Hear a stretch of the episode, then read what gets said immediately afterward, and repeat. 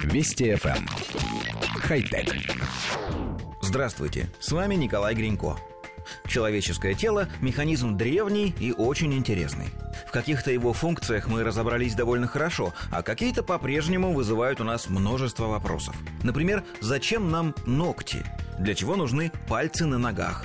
Почему наша кожа иногда покрывается мурашками – Теории появляются, отметаются, возникают новые, но если с ногтями, которые нужны для увеличения жесткости кончиков пальцев, и пальцами ног, функция которых обеспечить гибкость стопы для удержания равновесия, ученые более-менее разобрались, то с мурашками все не так просто. Казалось бы, самый логичный ответ дал еще Чарльз Дарвин. Мурашки – это рудиментарный механизм, доставшийся нам от далеких предков и когда-то служивший для сохранения тепла.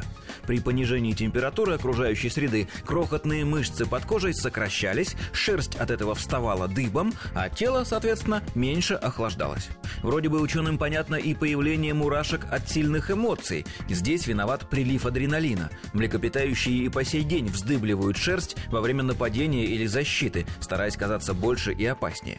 Но ведь человеку все это вообще не нужно, поскольку шерсти у него практически не осталось.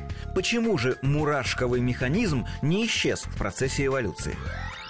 Исследователи из Гарвардского университета обнаружили, что у мышц, приподнимающих каждый волосок, есть еще одна функция, которая до сих пор востребована нашими организмами, а потому и сохраняется миллионы лет.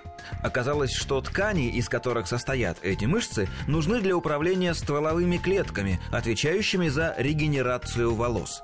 Биологи выяснили, что мурашки – это двухкомпонентная система ответа на холод – если температура окружающей среды понижается внезапно и кратковременно, то включается режим быстрого реагирования, подъем каждого волоска.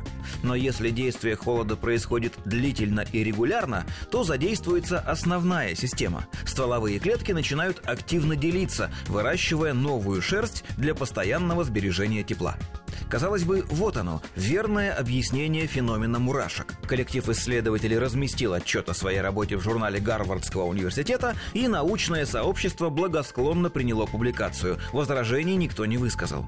Однако нам все-таки кажется, что тут есть над чем задуматься. Если все обстоит именно так, как изложено в статье, то волосяной покров на теле представителей северных народов должен быть более густым, а у южан более редким – на самом же деле все обстоит ровно наоборот. Достаточно сравнить, например, чукчей и итальянцев. Похоже, что окончательного ответа на вопрос «Зачем человеку мурашки?» нам придется ждать еще очень долго. А ведь он крайне важен для понимания работы всего человеческого организма. Хотя... Вести FM. Эм. Хай-тек.